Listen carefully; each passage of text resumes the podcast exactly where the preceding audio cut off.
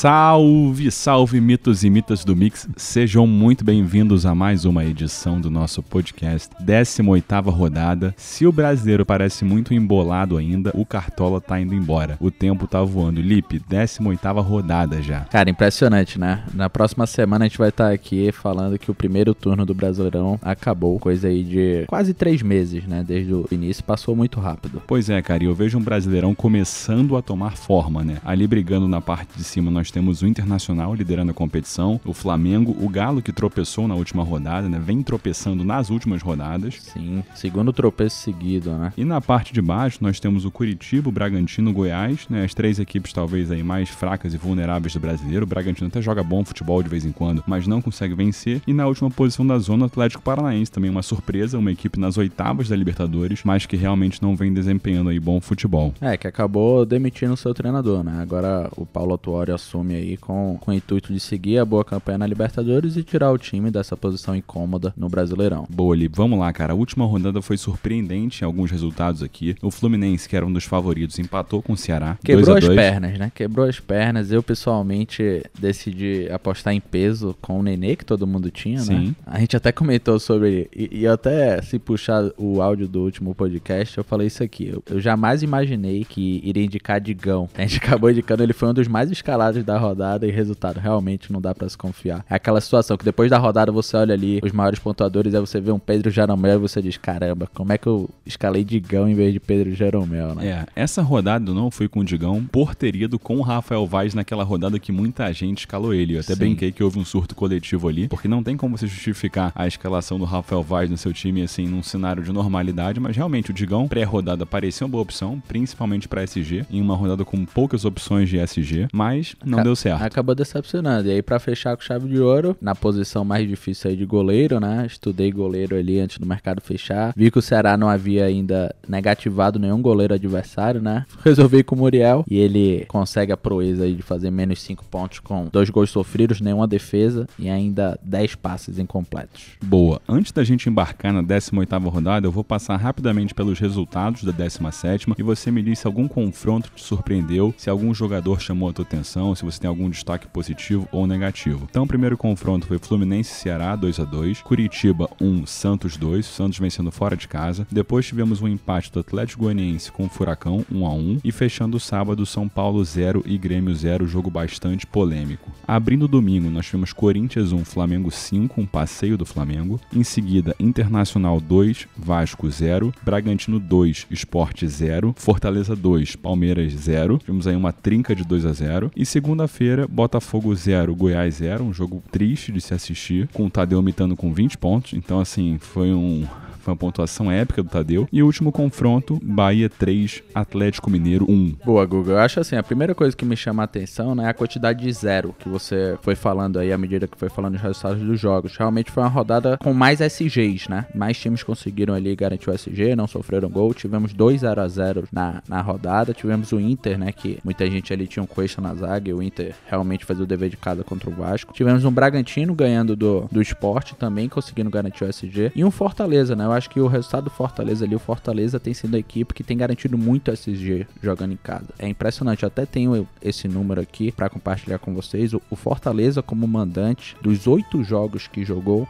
ele não sofreu gol em seis. É a equipe com o melhor desempenho aí defensivo dentro de casa. E ali conseguiu um excelente resultado em cima do Palmeiras 2 a 0 E o Botafogo, né? E Goiás, o Botafogo aí não conseguiu vazar, o Tadeu tava numa tarde inspirada. Boa. Um confronto, assim, dois, na verdade, que chamaram muita atenção, não por uma questão de SG, mas por uma questão de gols e de resultados surpreendentes, foram Flamengo e Corinthians, né? Fora de casa, o Flamengo fez cinco gols no Corinthians, em uma partida que, surpreendentemente, o Corinthians não jogou tão mal. É difícil dizer isso. Foi um 5 a 1 mas o Corinthians não jogou tão mal. E foi um 5 a 1 que aconteceu naturalmente. E o pior de tudo é que cinco gols do Flamengo Nossa, e né? Pedro não, não faz nenhum gol e não dá nenhuma assistência, né? E o gol que ele faz foi corretamente anulado. Sim. É, um Pedro pouco participativo nesse jogo, me lembrou um pouco o jogo contra o Bragantino, se eu não me engano, que ele saiu no primeiro tempo também, não participou muito do jogo, pode ser um desgaste da sequência de partidas, vale a pena a gente ficar de olho no Pedro nessa sequência do campeonato. E um outro jogo que me chamou muita atenção também foi Bahia 3, Atlético Mineiro 1. Quem viu o primeiro tempo não consegue acreditar no resultado do segundo tempo, principalmente porque o Galo teve ninguém expulso. É, foram, eu diria assim, dois jogos dentro de um, né? Dois jogos completamente diferentes. Basta ter assistido o primeiro tempo, um passeio do Galo, né? O Galo ali pressionando, tinha marcado um gol, poderia ter saído no intervalo com a vantagem ainda maior. E aí, eu não sei o que aconteceu no intervalo, mas o Bahia voltou muito atento, né? Gilberto saiu do banco, para mim ele é peça-chave ali no Bahia, melhor jogador do time, e conseguiu desencantar, né? Marcou ali dois gols, ele não marcava dois gols numa partida desde fevereiro. E ali o Galo novamente apresentando muitos erros defensivos, né? Vacilando muito ali atrás, não consegue segurar o SG, vai com tudo para cima, acaba ficando com a linha de três ali e, e acaba sofrendo contra-ataque, levando gol. Nessa rodada teve uma assistência do Guga, né? Pra virada do Bahia ali, que tô com a dúvida até agora se São Paulo tá puto com o Guga e vai acabar optando por Mariano nessa rodada. Vamos ver, porque ele, para quem não viu o jogo, ele recuou a bola pro Everson, recuou mal, Gilberto pegou a bola e virou o jogo pro Bahia. Sim, é interessante ver o Gilberto voltando a fazer gol e um gol com tamanha calma, né? Porque assim, parece fácil quando a gente fala, mas o Guga recuou, ele adiantou a bola, né? Tirando do Everson, a bola quase sai, ele limpou o Igor Rabelo, o pessoal falou que o Igor Rabelo foi parar em Minas Gerais com aquele carrinho, né? Bateu na placa lá de. que fica atrás do tiro de meta, de publicidade. Sim. Ele ainda teve tempo ali de encarar o Everson e simplesmente bater no gol. Aí só, Guga, só aqui mais um confronto chamou minha atenção que eu acho que é legal comentar. O Atlético Goianiense contra o Atlético Paranaense, né? Disputa dos Atléticos. Para mim foi um confronto que mostrou mais uma vez a dificuldade do Atlético Paranaense se impor numa partida e conseguir um bom resultado ali no setor ofensivo, né? Ele tá com dificuldade de marcar gol. Então foi o confronto no qual o Atlético Goianiense teve um jogador expulso no primeiro tempo. Mesmo assim, abriu 1 a 0 e o Atlético Paranaense conseguiu empatar, né? Mesmo com um a mais não conseguiu sair de campo com os três pontos. E também o Curitiba contra Santos, né? A gente teve um Curitiba que vinha de 3 a 1 contra o Palmeiras e aí pegou um Santos sem Marinho e, e perdeu em casa por 2 a 1 então mostra essa irregularidade do Curitiba, mas tem um jogador aqui que vale a pena ficar de olho, que é o Giovanni Augusto. Ele vem de uma sequência aqui muito interessante. Nas últimas quatro rodadas eu puxei aqui, eu vou falar para vocês o desempenho do, do Giovanni Augusto no Cartola FC. Eu acredito que ninguém escalou o Giovanni nessas rodadas. Ó. Então, na 14 ele fez 10 pontos, na 15 ele fez 5,30, na 16 contra o Palmeiras ele fez 19,20 e na passada contra o Santos ele fez 15,40. Então, é um retrospecto recente aí muito interessante, vale a pena ficar de olho nele. Sim, então Giovanni Augusto e Robson aí se destacando desse emaranhado de jogadores ruins, né, com que conta o Curitiba. Cara, com relação ao Galo ainda aqui destacando, era uma equipe que tinha uma folga na liderança e nos últimos cinco, cinco confrontos o Galo tropeçou três vezes. Uma com o Fluminense em casa, o jogo foi empate, é, uma contra o Fortaleza fora de casa com um a mais e na última rodada contra o Bahia. Duelos teoricamente, não digo fáceis, né, o Fortaleza fora de casa como você destacou, um time que sofre poucos gols, mas o Galo teve um a mais com a partida empatada e ainda assim foi derrotado, e um duelo contra o Bahia que parecia que se encaminhava para uma vitória tranquila do Galo e acabou tendo um revés. Eu digo isso porque o confronto dessa rodada, né, e já entrando na 18ª rodada, é Atlético Mineiro contra Esporte no Mineirão. Então assim, o Galo é extremamente favorito, é o grande favorito da rodada, eu acho que ninguém contesta isso. E o que, que a gente pode esperar desse Galo? Desse Galo que vem oscilando recentemente, com bons primeiros tempos, né, ou enfim, bons segundos tempos, mas nem sempre mantendo uma consistência durante todo o duelo. É, eu acho assim, eu acho que o Galo é uma equipe extremamente ofensiva. É mesmo nas partidas em que decepcionou, algum jogador ofensivo foi bem, né? Ele conseguiu marcar gols ali. Jogando em casa, o Galo é o time com mais gols marcados né, entre os mandantes. Foram 21 gols marcados em 8 jogos. Marcou gol em todos os jogos. Não teve nenhum jogo que o Galo é, não marcou gol. E vai pegar uma equipe do outro lado que vem extremamente é, pressionada, né? São quatro derrotas consecutivas. E se perder mais um, será a quinta. E aí coloca o esporte numa situação ali próxima da, da zona de rebaixamento, né? Então, se o esporte não conseguir um empate ou a vitória nesse jogo, entra na, na 19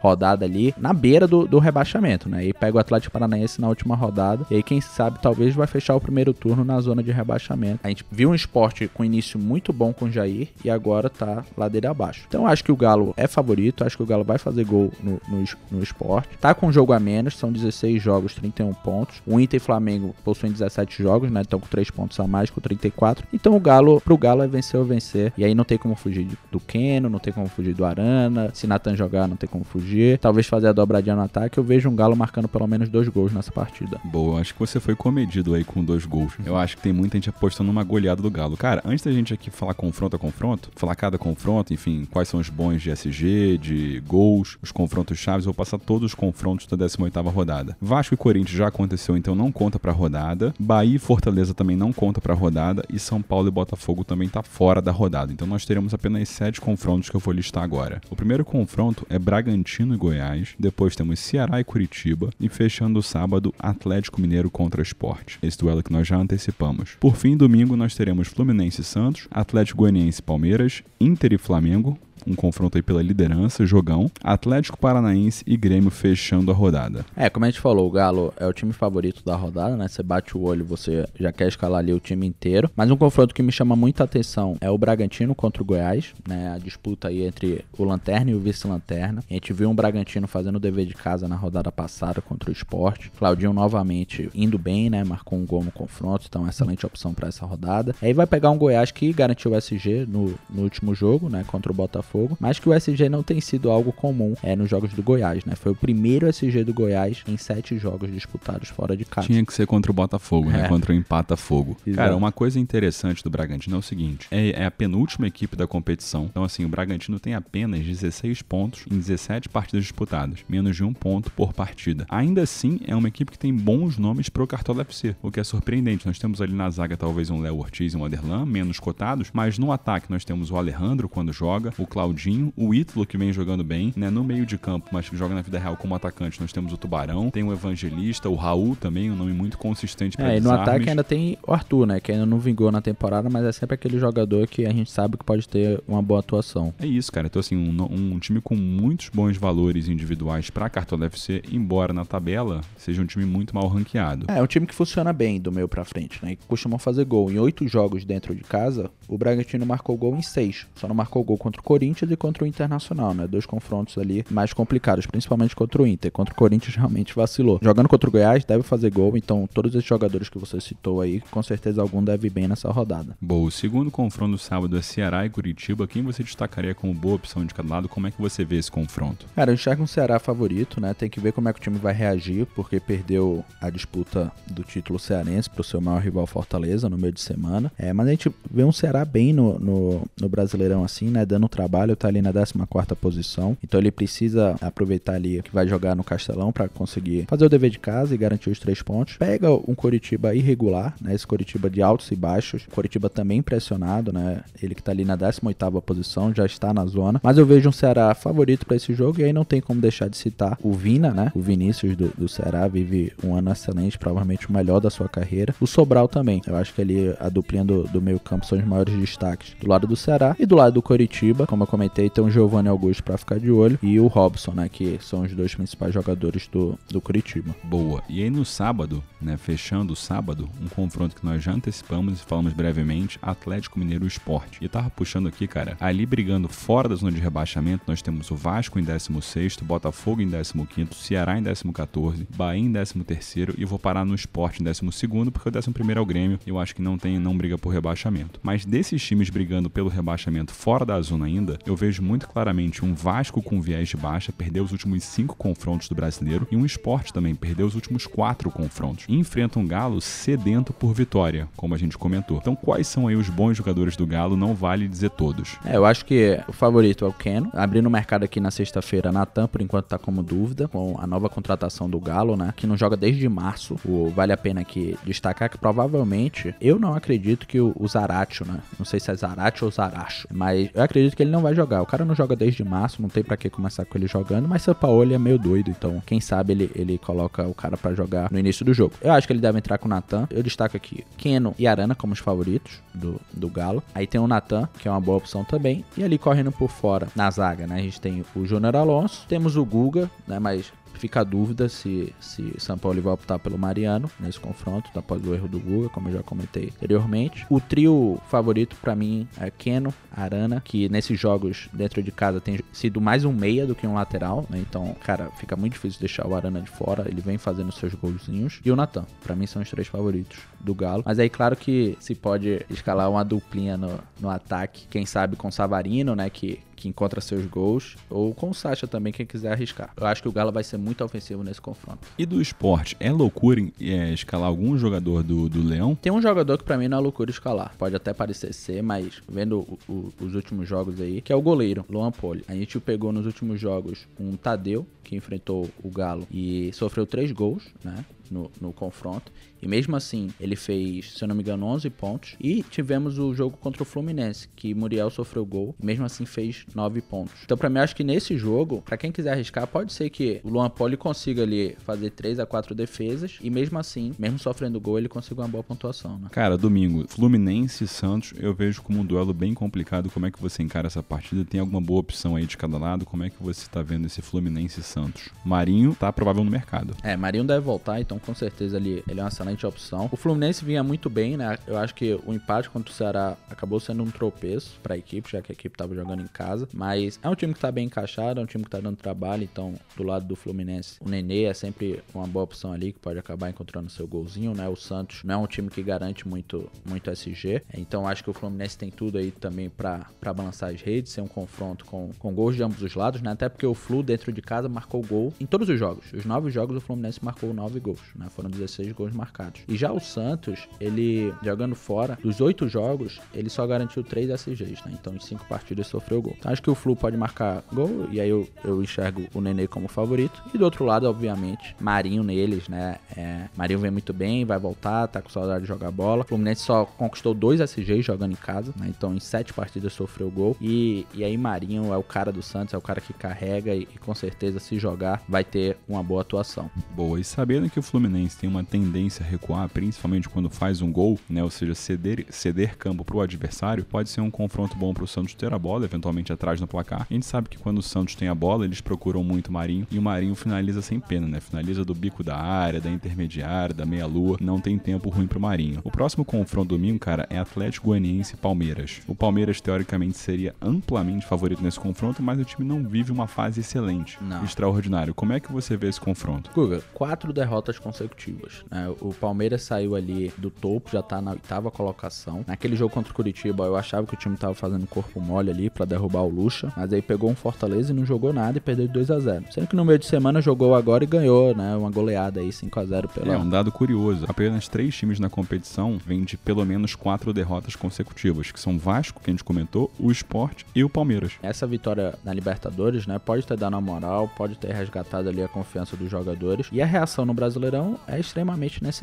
né? Então, é, esse time do Atlético Goianiense é outro time muito irregular, né, de altos e baixos. Então, eu ainda considero o Palmeiras favorito nesse confronto, mas acho que tem que se apostar no, no Palmeiras com cautela, né? Não, não tá dando pra confiar nesse time ainda. Então, eu colocaria ali o pé no freio e não apostaria em peso, no máximo dois jogadores, né? Mas preferencialmente um jogador só do Palmeiras neste jogo. Mas o Atlético Goianiense é um time que, como mandante aqui, né, para quem gosta de números, em oito jogos dentro de casa, marcou gol em sete e só conquistou um SG. Então é uma equipe que, mesmo como mandante, tem sofrido gol. Então eu acho que as peças ofensivas ali, Um SG em casa? um SG em casa. Curiosamente contra o Flamengo, então acho que foi jogo de 3 a 0 o jogo na Serrinha. Boa, você matou aquele, aquele primeiro jogo lá que surpreendeu a todos, né? Já o, o Palmeiras jogando fora, ele tem dos oito jogos marcou gol em sete e sofreu e, e conquistou dois SGs, né? Então eu acho que olhando esses números pode ter boas opções ali ofensivas do Palmeiras com um Veiga, por exemplo, se ele começar jogando e no ataque se começar jogando o, o William, né? Mas por enquanto quem tá provável no mercado é o Luiz Adriano. Boa, cara. O próximo confronto aqui da rodada é nada mais, nada menos que Internacional e Flamengo valendo a ponta da tabela. Lembrando que o Galo tem um jogo a menos e se vencer esse jogo contra o Furacão, assume a liderança. Mas por enquanto, Inter e Flamengo é um confronto que pode determinar o líder aí do brasileiro, que vai determinar o líder do brasileiro. Como você enxerga esse confronto? Guga, jogão. Esse aí é o melhor jogo da rodada. Duas equipes muito bem encaixadas. Um Flamengo que, que parece ter se encontrado né, com o Domi, vem numa sequência muito positiva. No último jogo, cinco gols contra um Corinthians fora de casa. Eu acho que ninguém esperava um resultado tão positivo, né? Da forma como foi. Então, eu acho que é um jogo que não vale a pena olhar os números, né? Se você for analisar números, você vai ver que o Inter é o time ali dentro de casa, só perde por Fortaleza em termos de SG, né? Em oito jogos, garantiu SG em cinco. Agora você vai olhar pro Flamengo fora, é um time extremamente ofensivo. Em nove jogos, marcou gol em sete. né? Então, eu acho que vai ser um jogo muito bom, um duelo muito equilibrado, talvez com gols de ambos os lados, né? Essa é a minha expectativa. Então, eu acho que a gente pode ter do lado do Inter um Galhardo indo super bem, né? Que tem sido o melhor jogador do Internacional, não ter decepcionado. E do lado do Flamengo, é ali do meio pra frente, um Everton Ribeiro um Rascaeta, um Pedro, é com boas chances também de, de marcarem um golzinho ou até darem uma assistência. Boa. E são dois times aqui que pegaram chaves complicadas na Libertadores e podem se enfrentar já nas quartas de final. O Inter estreia contra o Boca Juniors, né? Talvez aí o melhor confronto, talvez não, certamente o confronto mais interessante dessas oitavas de final. E o Flamengo pega o Racing, os dois vencendo, eles se encontrariam num duelo hipotético. Cara, mas eu vou te tirar aqui do muro, né? Vou te colocar numa situação de desconforto, podendo escolher apenas um jogador de Inter e Flamengo desse confronto, quem você escalaria no Cartola FC? Apenas um jogador. Basicamente, a pergunta é dos que você mencionou: Galhardo, Arrascaeta, Pedro ou Everton Ribeiro?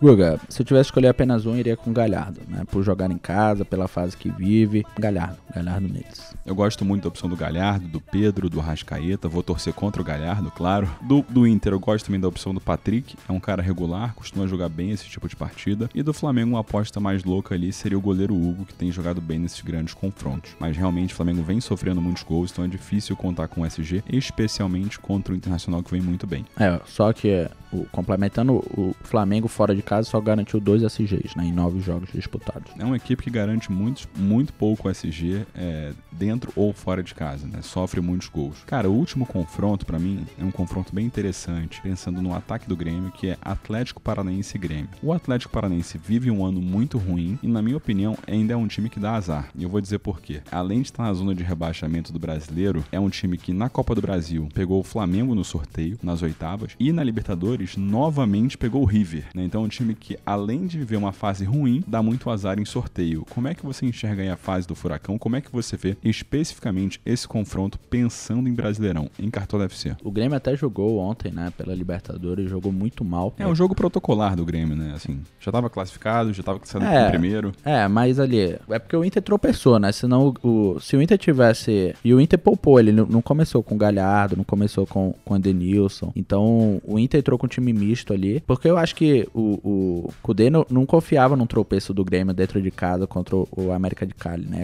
Acabou que o Grêmio empatou no último lance. Então, se o Inter tivesse conseguido a vitória, fora de casa teria saído com, com a liderança do grupo e não enfrentaria o um Boca Juniors. Custou caro essa segunda posição. O Grêmio é um time que não tem passado confiança. É um Grêmio muito diferente das outras temporadas. Não tá dando pra, confiar. Acabou empatando com o São Paulo no, no último jogo, um 0 a 0 E vale aqui destacar a regularidade do PP, né? 7 pontos, mesmo sem gol e sem assistência. Uma média básica muito boa. E o Atlético Paranaense é isso. É um time que contratou o Kaiser, mas mesmo assim continua marcando muitos poucos gols. Né? Então, por exemplo, dentro de casa, é, foram apenas 6 gols marcados em 9 jogos. É um desempenho muito ruim ali. Então, eu enxergo nesse confronto, talvez um 0 a 0 se não 1 a 0 pro Grêmio. Eu colocaria um Grêmio um pouco acima do, do Atlético Paranaense, mesmo jogando fora de casa. Mas que eu fico um pé atrás de, de apostar em qualquer um desses dois times. Boa. Eu aposto fortemente aqui no PP para essa partida do jogador que você destacou. O Furacão realmente não vem bem quando a gente vê o time do Furacão, que disputou 2018, 2019, que tinha Renan Lodge, Bruno Guimarães,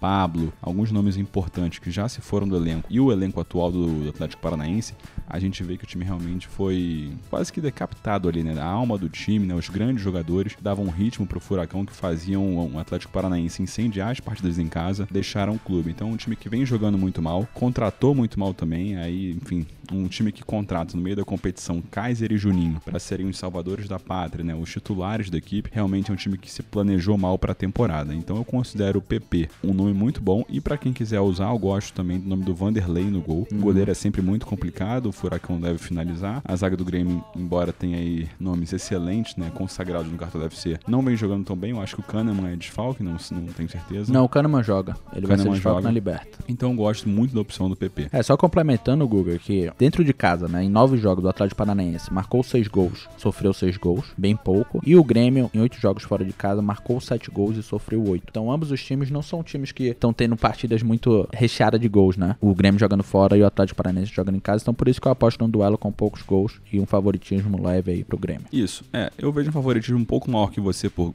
é, pro Grêmio por, um, por dois motivos. Primeiro, eu acho que os números do Grêmio tem que ter sempre ali um asterisco do Renato Gaúcho. Ele poupa muitos titulares, principalmente nos confrontos fora de casa visando Copa do Brasil e Libertadores. Então acho que os números do Grêmio no brasileiro nem sempre refletem é, o potencial do elenco. E eles vêm de uma partida que, na minha opinião, eles foram bem superiores ao São Paulo no Morumbi. O São Paulo, que ali, embora o Diniz seja muito questionado, vem bem na competição. É o terceiro, não, é o quarto colocado até aqui. Então eu, eu considero o Grêmio um pouquinho mais favorito que o Atlético Paranaense, mas um resultado a favor do Atlético Paranaense ou um empate não seria uma grande surpresa, né? Diferente de uma derrota aí ou empate do Atlético Mineiro. Mas enfim, rodada, cara, com bons nomes para rodada, eu acho que a gente pode aqui arredondar essas dicas que nós demos em uma escalação como nós sempre fazemos. Tá Boa. Tá pronto? Vamos lá, começando pelo ataque, né? Então. Eu vou começar aqui, eu vou começar aqui porque tá fácil. Vai, manda. Já vou botar o nosso capitão, Keno. Atlético Mineiro. Keno já com a braçadeira? Não, vamos, vamos montar o time depois a gente de, define, mas vai ser difícil tirar a braçadeira do Keno. Boa, show de bola. Guga, como a segunda opção aqui, eu vou no mito Marinho, que deve voltar, mas vamos ficar antenado aí nas notícias, né? Mas tudo indica que ele deve voltar contra o Flu. Então, para mim é um jogador que se jogar com a média de 11,04 pontos, não tem como deixar de fora. Então, Marinho é a nossa segunda opção no ataque. Boa.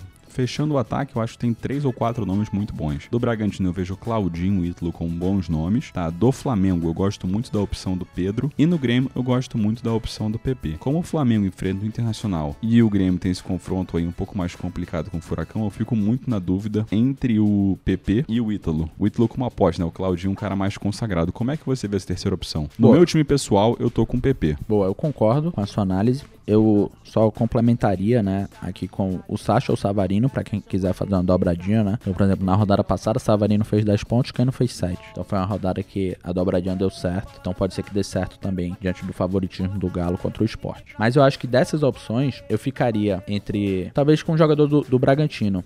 O, o, Goiás é um time que sofre gol, é um jogo que deve ser mais aberto assim, ambos os times ali no desespero, pela posição que, que se encontrou no campeonato, né. Então ficaria entre o Claudinho e o Ítalo, mas pela fase. Eu acho que Claudinho é um jogador que vem super bem aí, marcou gol no último jogo, marcou gol contra o Flamengo também, já são seis gols no campeonato e uma assistência. Os últimos três jogos foi 7,6 pontos, depois 14,7, depois 8,6. Então acho que pelo retrospecto recente, eu ficaria com Claudinho. Boa. Então vamos com Claudinho na terceira posição do ataque. O que mudou pro meu time pessoal é porque eu não botei, não tô apostando tão fortemente no Marinho, mas realmente é complicado. O cara é um mito do Cartola FC. É, a gente até comentou aqui na última rodada com quem a gente ficaria, se era com Galhardo ou com Marinho Marinho, né? Acho que a gente optou pelo Galhardo pela posição de meia, mas é um páreo duro. Inclusive, a média do Marinho é a melhor do Cartola FC. Cara, vamos lá, meio de campo, você pode começar agora. Pronto, eu já vou começar também com um jogador aqui que é muito difícil de deixar de fora, que é o Galhardo, né? Média de 10,27 pontos, são 14 gols e 5 assistências no campeonato. Só, quando você abre o gráfico dele aqui, só tem um jogo em que ele negativou na décima rodada, que fez menos 1,6 pontos, e nos outros, na maioria, passou dos 6 pontos, né? Em todos passou dos 6 pontos, na verdade. E em muitos passou dos 9. Então, o Galhardo, para mim, é a primeira opção do, do meu campo. Boa. Como segunda opção, eu vou escolher um jogador que hoje, sexta-feira, é dúvida no Cartola FC, mas que eu tenho a, o pressentimento, tenho a convicção de que ele deve jogar, tá? Mas isso não serve de nada, a gente tem que acompanhar até o fechamento do mercado e aqui fica a nossa dica de sempre, né? Sigam o nosso Telegram, que é onde nós sempre soltamos informações de última hora. O, é só digitar no, no endereço da internet tdetatu.me barra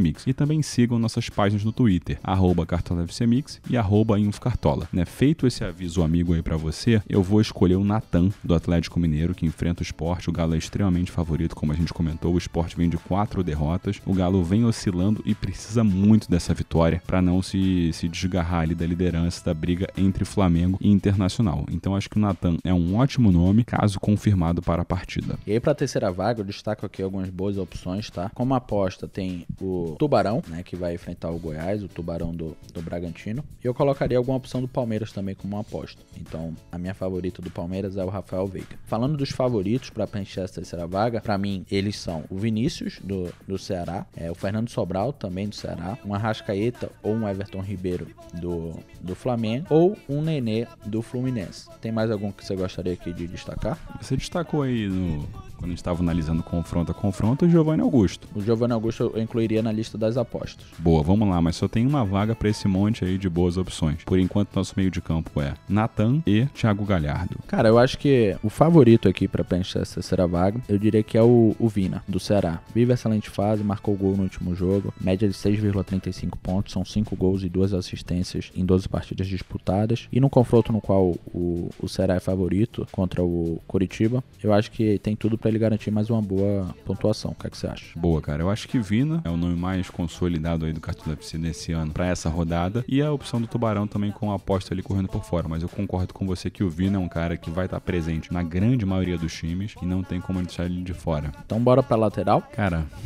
tá difícil fugir de uma dobradinha do Galo nas laterais. É, historicamente eu gosto muito do Guga. Você destacou bastante o Arana aí jogando quase como um meia quando o Galo tá atacando. Se eu não me engano, eles têm médias de pontuação muito próximas, né, um do outro. O Guga até a última rodada tinha média superior à do Guilherme Arana. Então são dois ótimos nomes aí. Então eu vou começar aqui te complicando, porque eu sei que você gosta muito mais do Arana e eu vou escolher o Guga para lateral. E é importante destacar que você é, ressaltou que o Guga foi muito mal contra o Bahia, né, atrasando aquela bola que resultou no gol do Gilberto. Então é possível que o Sampaoli opte pelo Mariano para lateral direito, lembrando que o Galo tem dois bons laterais, Guga e Mariano. Mas a princípio, hoje o Guga está provável no mercado do Cartola FC, então nós vamos indicar ele aqui. Guga, e você? Cara, eu acho que para mim não tem como deixar o Arana de fora. Como a gente destacou, ele vem jogando como um meia praticamente nesses jogos dentro de casa. Então tem tudo para ele ir bem mais uma vez e marcar um golzinho, né? Ele que fez o um gol contra o Fluminense, né? Na partida que foi 1 a 1, gol dele. E também, se eu não me engano, eu tô tentando puxar aqui da memória, o outro jogo que ele fez gol, mas se eu não me engano foi contra o Goiás, ou, ou foi Fortaleza. Vou até puxar depois aqui para complementar. O Arana não tem como deixar de fora contra o esporte, tem tudo para ir bem. Então acho que dá pra gente fazer a dobradinha. E como outras opções aqui, eu destacaria o Felipe Jonathan, né, que jogando fora tem ido muito bem no Cartola FC, né, na última rodada fez 14,20 pontos contra o Curitiba. Bruno Pacheco correndo por fora do Ceará, ele que vai enfrentar o Curitiba. E também um, um outro jogador de time visitante é o Diogo Barbosa. É o Atlético Paranaense tem cedido pontuações bem altas para laterais esquerdos quando, quando joga é, dentro de casa, então acho que o Diogo Barbosa pode se destacar aí nos desarmes. Boa, cara, vamos pra zaga então. Vamos lá, manda bala. Eu vou começar com a molezinha,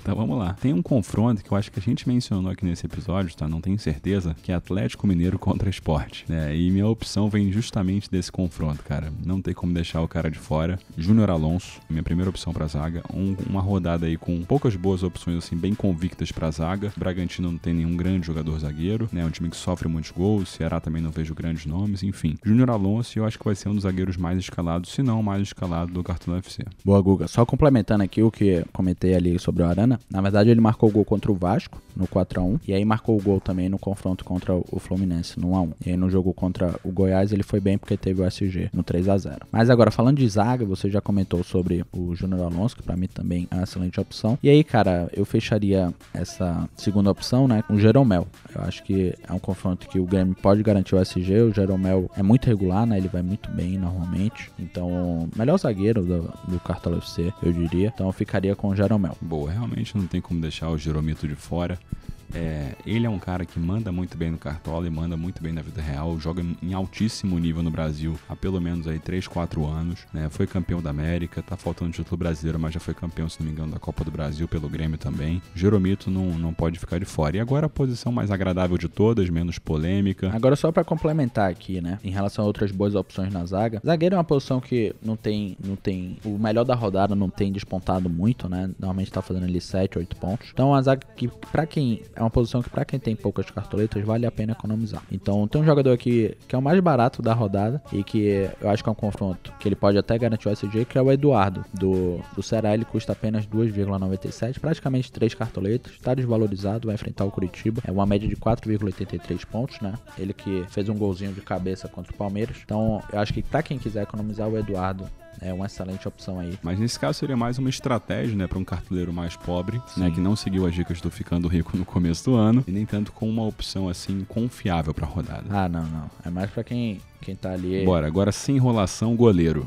Quais são aí as boas opções antes de definir um nome? Tá bom, ó. De boa opção que eu separei para essa rodada tem o Vanderlei, do Grêmio, que vai jogar fora de casa contra o Atlético Paranaense. O Jean, do Atlético Goianiense, que vai enfrentar o Palmeiras dentro de casa. Temos também Hugo Souza, que vai enfrentar o Inter, né? Ele que vem jogando bem, tendo boas atuações, fez uma defesaça, né, contra, contra o Corinthians. E aí, como aposta, eu destacaria o Luan Poli, como eu comentei, né, quando a gente estava falando ali do Atlético Mineiro e o Esporte, eu acho que é um confronto que o Luan Poli pode fazer algumas defesas e acabar mitando. O que é que você acha? Três visitantes e um mandante. O que que você acha, o nome que você não mencionou, mas que eu tenho certeza que vai ser muito escalado, do Fernando Praça do Ceará que enfrenta o Curitiba. Eu não gosto muito dele para a rodada, mas como é que você avalia o nome do Fernando Praça para essa rodada? Google, o Praz é um goleiro que vem muito bem no campeonato. Eu vou até puxar a média dele aqui. Ele tá com a média de 3,34 pontos. Para goleiro é uma média super boa. Agora tem uma coisa que me deixa com o pé atrás, né? E até complementando a média, a média dele dentro de casa é excelente, é 5,56. Quanto fora é 1,13. Então, Praz sempre é uma boa opção jogando em casa. O que me deixa com o pé atrás é quando a gente analisa os números do, do Curitiba.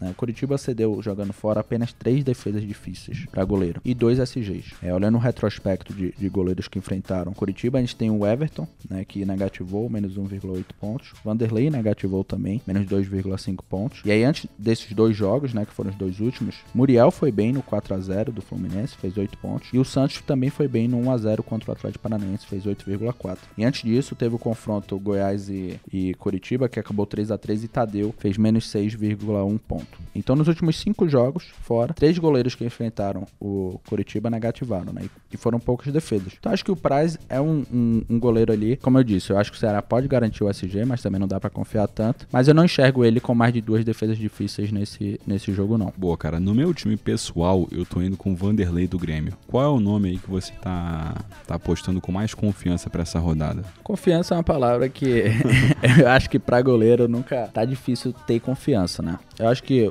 uma coisa que fortalece a opção do, do Vanderlei é o, o desempenho que o Walter teve, né? Quando, no último jogo, é que ele imitou lá com 17 pontos, fez 4 defesas. Eu acho que o Vanderlei, apesar dele ter sido um goleiro bem ruim esse ano, média de apenas 1,65, quando você abre o gráfico dele é horrível, né? A maioria do, dos jogos ele negativou. É, mas eu acho que ele é uma boa opção sim para essa rodada. Mas, cara, nessa rodada, eu tô pensando em arriscar, mas é porque eu já tô meio puto com o goleiro, né? E de realmente tentar apostar no, no poder não, ofensivo não, não, do, do Galo. não, não fala o Luan Poli e, e, confiar que ele vai fazer três ou quatro defesas, mas eu acho que é muito arriscado. Então, eu diria que o Vanderlei, talvez dessas quatro, ou o Jean do Atlético Goianiense, ele que vem conseguindo boas atuações em casa, são as opções mais seguras. Boa. É, o Palmeiras é um time tão instável na competição que eu não faço a menor ideia do que esperar do Palmeiras no confronto seguinte. Né? Ele vem de quatro derrotas, como a gente comentou aqui, mas é uma equipe que pode ressurgir de repente, tá sem Luxemburgo, pegou um sorteio facílimo na Libertadores. Então não sei muito bem o que esperar do Palmeiras, cara. Eu acho que o Vanderlei realmente não me confiável para rodada. É o que você falou, confiável para goleiro é complicadíssimo de se falar, né? A gente tem batido aqui, tem quebrado muito a cara nas rodadas. Rodada passada foi com o Jean, foi bem, muita gente foi com alguns outros goleiros. E embora nós, nós acho que nós tivemos acho que seis ou sete SGs, ainda assim muita gente se deu mal com o goleiro. É, então é uma posição complicadíssima, cara. Eu acho que a gente pode fechar a escalação dos 11 com o Vanderlei, partir pro técnico e fechar com a abraçadeira, que tal? Boa. Então Vanderlei no gol. Vamos repassar a escalação como é que a gente ficou até aqui, tá? Me corrija aí se eu errar algum nome que tô indo de cabeça. Vanderlei no gol, na zaga Júnior Alonso do Galo e Pedro Jeromel do Grêmio, Jeromito. Nas laterais, dobradinha do Galo por enquanto, Guga, né? Temos que confirmar se joga. E o Guilherme Arana, que com certeza deve jogar, com certeza é forte também em se tratando de Sampaoli, mas dificilmente será desfalque. No meio de campo, Thiago Galhardo, Natan do Galo e o terceiro, Vinícius. Vinícius, o Vina do Ceará. No ataque, né, uma unanimidade da rodada, o Keno, a segunda opção, Marinho e o nosso terceiro nome foi o Claudinho do Bragantino. Cara, técnico, quem comanda esse time? Ah, eu acho que a opção favorita é o São Paulo. Não tem erro, né? Não tem ah. erro, é o São Paulo.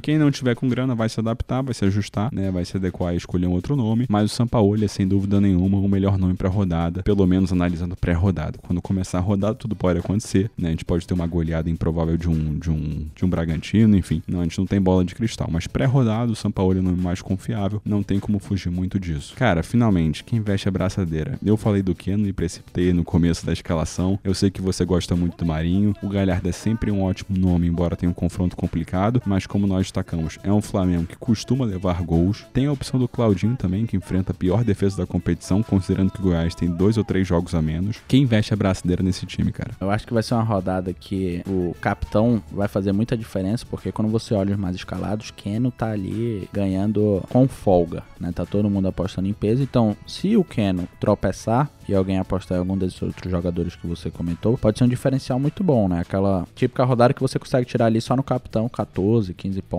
Mas, de novo, quem deixou Galhardo de fora na última se deu mal, né? Galhardo foi super bem, correspondeu diante das expectativas. Eu acho que o favorito é o, o Keno para essa rodada, mas colocaria como o segundo favorito se ele jogar Marinho. Marinho é um jogador que é super regular, eu confio mais no Marinho do que no Keno. O que me coloca com o pé atrás que não deixo ele como favorito é porque Marinho tá voltando de lesão. Talvez não joga o jogo inteiro. Eu ficaria entre o Keno e o Marinho. E ali o, o Galhardo, né? Acho que é um confronto mais difícil contra o Flamengo. Para mim, é a terceira opção para essa rodada. Rodada. Mas eu acho que a gente pode fechar com o Keno, quer que seja. Quer que Boa, você cara, eu acho que assim, é difícil deixar o Keno de fora, porque embora o Marinho seja um nome muito consistente, muito regular, possa fazer um gol, dar assistência, sofrer falta, né? O Keno tem a possibilidade nessa rodada de ter uma pontuação estratosférica, como ele já conseguiu na competição em algumas ocasiões. E olhando para o ataque do Galo, né, vendo os jogos do Galo, a gente percebe nitidamente que o Sacha é sempre um candidato a ser substituído. O Natan também segue essa linha, né? O Marrone costuma entrar, de vez em quando ele bota aquele Marquinhos, né, que joga aberto pelas pontas,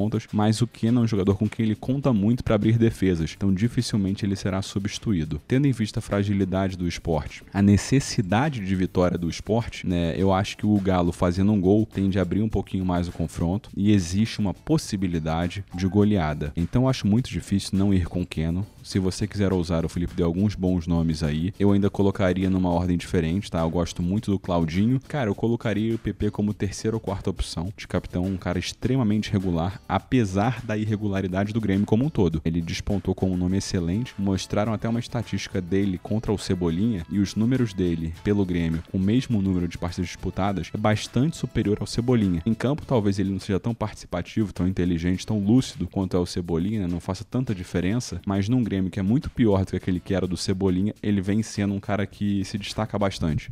Então eu colocaria um PP também num top 4 para capitães, mas tá complicadíssimo não ir com o Keno nessa rodada. E aí, Guga, só pra, pra fechar, a nossa escalação ficou custando 169,55 cartoletas, né? E como eu sei que muita gente não possui esse patrimônio, eu queria fazer uma recomendação aqui para quem tiver com poucas cartoletas. O que é que você acha? Bora? Então acho assim, acho que a primeira opção é economizar no ataque, tirando o Claudinho e indo com o Pedro. Só aí você ganha 14 cartoletas. Ou então você pode, no meio campo, apostar no Tubarão. O Tubarão tá custando 4,72. A gente tem um Vinícius custando 11 e um Natan custando 10. Então aí você pode tirar Vinícius ou Natan e com o Tubarão que você ganha 6 cartoletas. Aí na zaga, eu acho que você pode tirar o Alonso ou o Jeromel e com a opção do Eduardo, que aí você vai ganhar 7 cartoletas. E aí com isso, acho que você consegue fechar a sua escalação ali para quem tiver na casa dos 140. O que, é que você acha? Boa, eu vou aqui dar uma sugestão que pode fazer com que alguns carteiros fiquem com raiva de mim, mas eu acho que outra opção para essa rodada especificamente é você substituir nessa escalação o Marinho pelo PP, tá? Esse é o tamanho da confiança que eu tenho pelo PP nessa partida especificamente. E embora sejam dois jogadores caros, o Marinho é muito mais caro que todo mundo, merecidamente, porque vem conquistando ótimas pontuações. É, são 11 cartoletas de diferença entre os dois. É bastante coisa. Então, assim, eu acho que para essa rodada eu enxergo aí uma boa atuação do Marinho contra um Fluminense, né? Que ocupa uma posição talvez não tão condizente com o seu futebol. E um PP também aí que joga fora de casa contra o Atlético Paranaense, mas que a gente já comentou que vem muito bem, é o grande, é o grande nome do Grêmio. Lipe, mais uma rodada pra conta. Cara, 18 já, o primeiro turno tá acabando. Um